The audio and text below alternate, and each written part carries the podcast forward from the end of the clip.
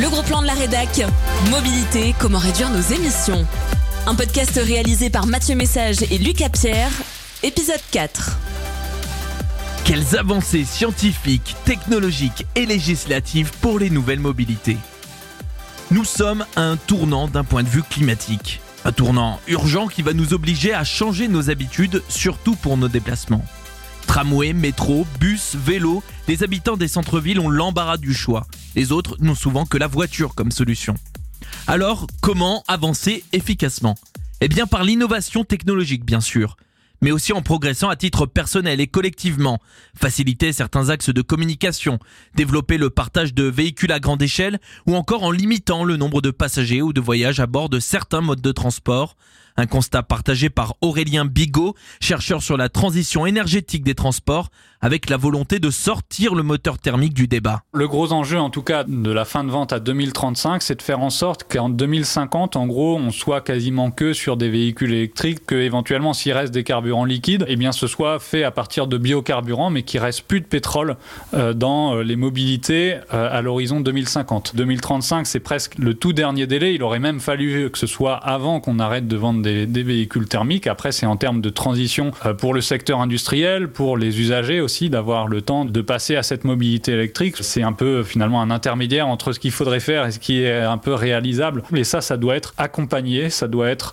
euh, soutenu par les collectivités, euh, l'État également, pour que ces mobilités alternatives soient plus facilement euh, faisables pour les usagers. Donc l'électrique comme énergie majeure dans cette transition et qui semble déjà bien avancée.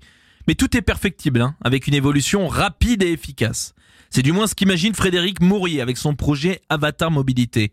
En s'inspirant de ce qui existe déjà, il a étudié les comportements communs des Français afin d'y apporter une réponse adaptée. C'est de repenser ce que doit être un véhicule, pour quel usage, de quoi va-t-il avoir besoin, est-ce que c'est vraiment une voiture qui est nécessaire ou ça peut être plus petit parce qu'il y a aussi un souci d'emprise au sol, de circulation, de stationnement, etc., etc. Donc il y a vraiment besoin de repartir un peu de la page blanche pour dire demain c'est quoi un véhicule électrique pour nos déplacements quotidiens. Allez, on on a une autonomie, nous, avec Avatar, jusqu'à 150 km, qu'on peut étendre jusqu'à 300 km, et c'est largement suffisant pour les déplacements qu'on fait tous les jours. Un projet d'avenir avec beaucoup de volonté, mais toute la volonté du monde ne remplacera pas le temps de production et l'argent nécessaire. Alors, quels seront les objectifs industriels pour Avatar Mobilité On a eu besoin et on aura besoin encore longtemps de, de, financement. Ce sont forcément des projets très capitalistiques. Où on en est, on a développé un premier prototype euh, sur les, deux dernières années. Là, on en a réalisé un nouveau avec toutes les phases de reconception euh, et ce nouveau prototype circule maintenant. Et la phase suivante, eh bien, c'est en faire une version du prototype qui corresponde exactement à ce qu'on veut commercialiser, pouvoir l'homologuer, pouvoir l'industrialiser. Et ça, c'est le travail qu'on a faire sur 2023 et une partie de 2024, et puis le, produire en série et, et, répondre aux premières commandes qui sont déjà là et qui vont être plus nombreuses euh, avec la campagne de précommande qu'on veut lancer pour livrer nos premiers véhicules fin 2024, début 2025. Et que faire d'ici 2025 Comment présenter les solutions déjà existantes, faire en sorte que le grand public soit de plus en plus renseigné? La fauve y travaille pour favoriser la diversité de modèles sur le parc auto, mais aussi engager les gens à rouler en électrique selon les moyens financiers de chacun, bien sûr. Explication de Vincent Larnicole. Là, on est en train d'initier une démarche envers euh, vis-à-vis de l'AVER, l'association euh, interprofessionnelle des véhicules électriques, pour justement euh, créer des documents pédagogiques pour euh, permettre aux gens de savoir euh, comment euh, installer une borne de recharge chez soi quand on est dans une copropriété. C'est quand même un peu plus compliqué que quand on est dans une maison individuelle quelles sont les aides euh, auxquelles euh, j'ai le droit. Effectivement, euh, pas mal d'informations qui sont attendues par les utilisateurs ou les potentiels utilisateurs. Et donc, oui, on, va faire cette démarche vers les sachants et les autorités pour qu'on puisse faire, faire de la pédagogie. On est un lobby sans aucun doute et chaque association locale fait son lobbying auprès des autorités locales, notamment auprès des syndicats de l'énergie. Il y a des associations de province qui sont très actives dans ce sens-là et qui s'adresse euh, aux collectivités territoriales, aux syndicats d'énergie pour euh, demander euh, l'installation de, de bornes de recharge. Documenter, aider financièrement, proposer des solutions au niveau législatif, mais aussi bien cerner les avantages technologiques mis à disposition dès aujourd'hui.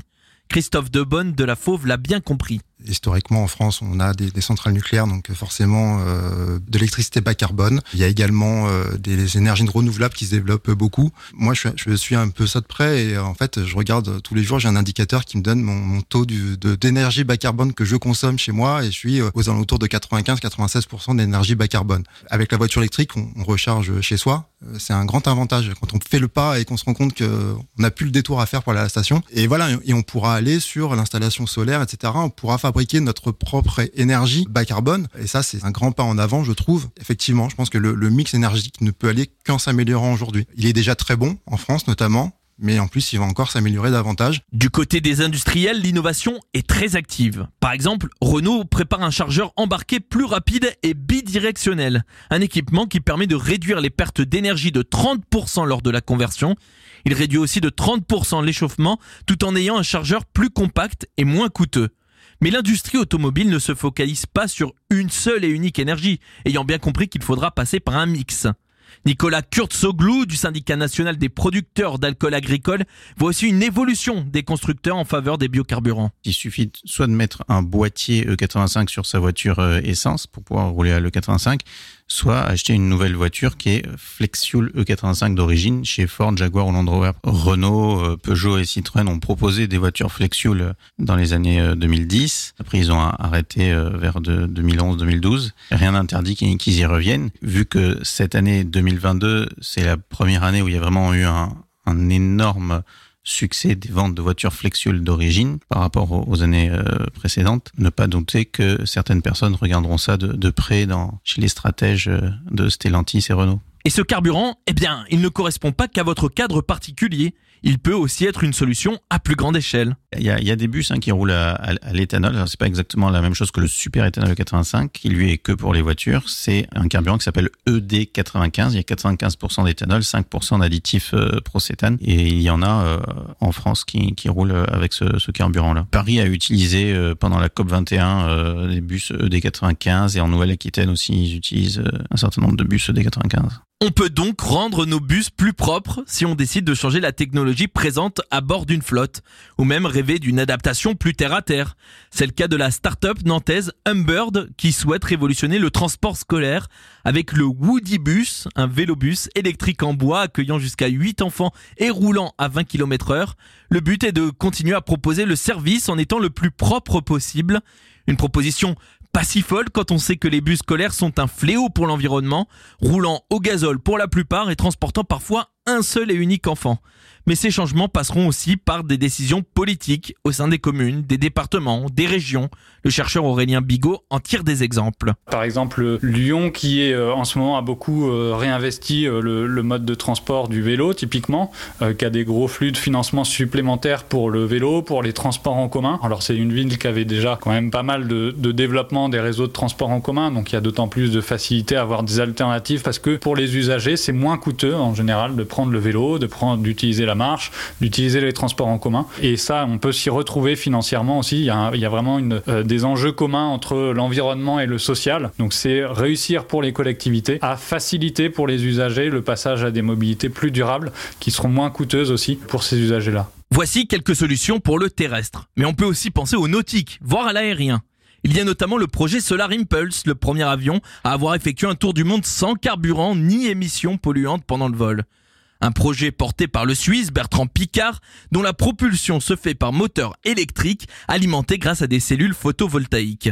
Airbus travaille aussi sur des alternatives. Plusieurs pistes sont envisagées, utilisation de biocarburants combinés à une aile unique, mais l'on entend surtout parler d'avions à hydrogène des innovations auxquelles croit Frédéric Mourier d'Avatar Mobilité. C'est en fait une grande aile volante et un, un fuselage porteur euh, avec différents modes de propulsion. Moi, ça me semble extrêmement pertinent parce que, euh, bon, déjà l'aviation, contrairement à ce qu'on en dit, c'est un domaine où l'efficience est un souci euh, permanent. Les avions sont nécessairement aérodynamiques, sont nécessairement légers dans une conception d'avion. Alors là, ces ailes volantes euh, euh vont avoir une capacité d'emport d'énergie et notamment d'hydrogène qui demande des stockages plus importants qu'un carburant classique. Ce sont des pistes explorer. Est-ce que ce sont les solutions pour demain? Je ne sais pas. Est-ce qu'elles seront euh, disponibles rapidement? Je ne sais pas non plus. Mais en tout cas, Airbus a évidemment tout à fait raison de les explorer, de les développer. Et il y a encore des, des marges de progression euh, dans tous les domaines. Pour le chercheur Aurélien Bigot, la démarche est louable, mais il faut aussi grandement relativiser sur l'avenir de ces modèles de transport. Disons que c'est intéressant d'un point de vue scientifique et il faut développer, rechercher ces, alternatives technologiques pour le transport aérien, mais ce qu'on voit, c'est qu'aujourd'hui, elles ne sont pas du tout à l'échelle par rapport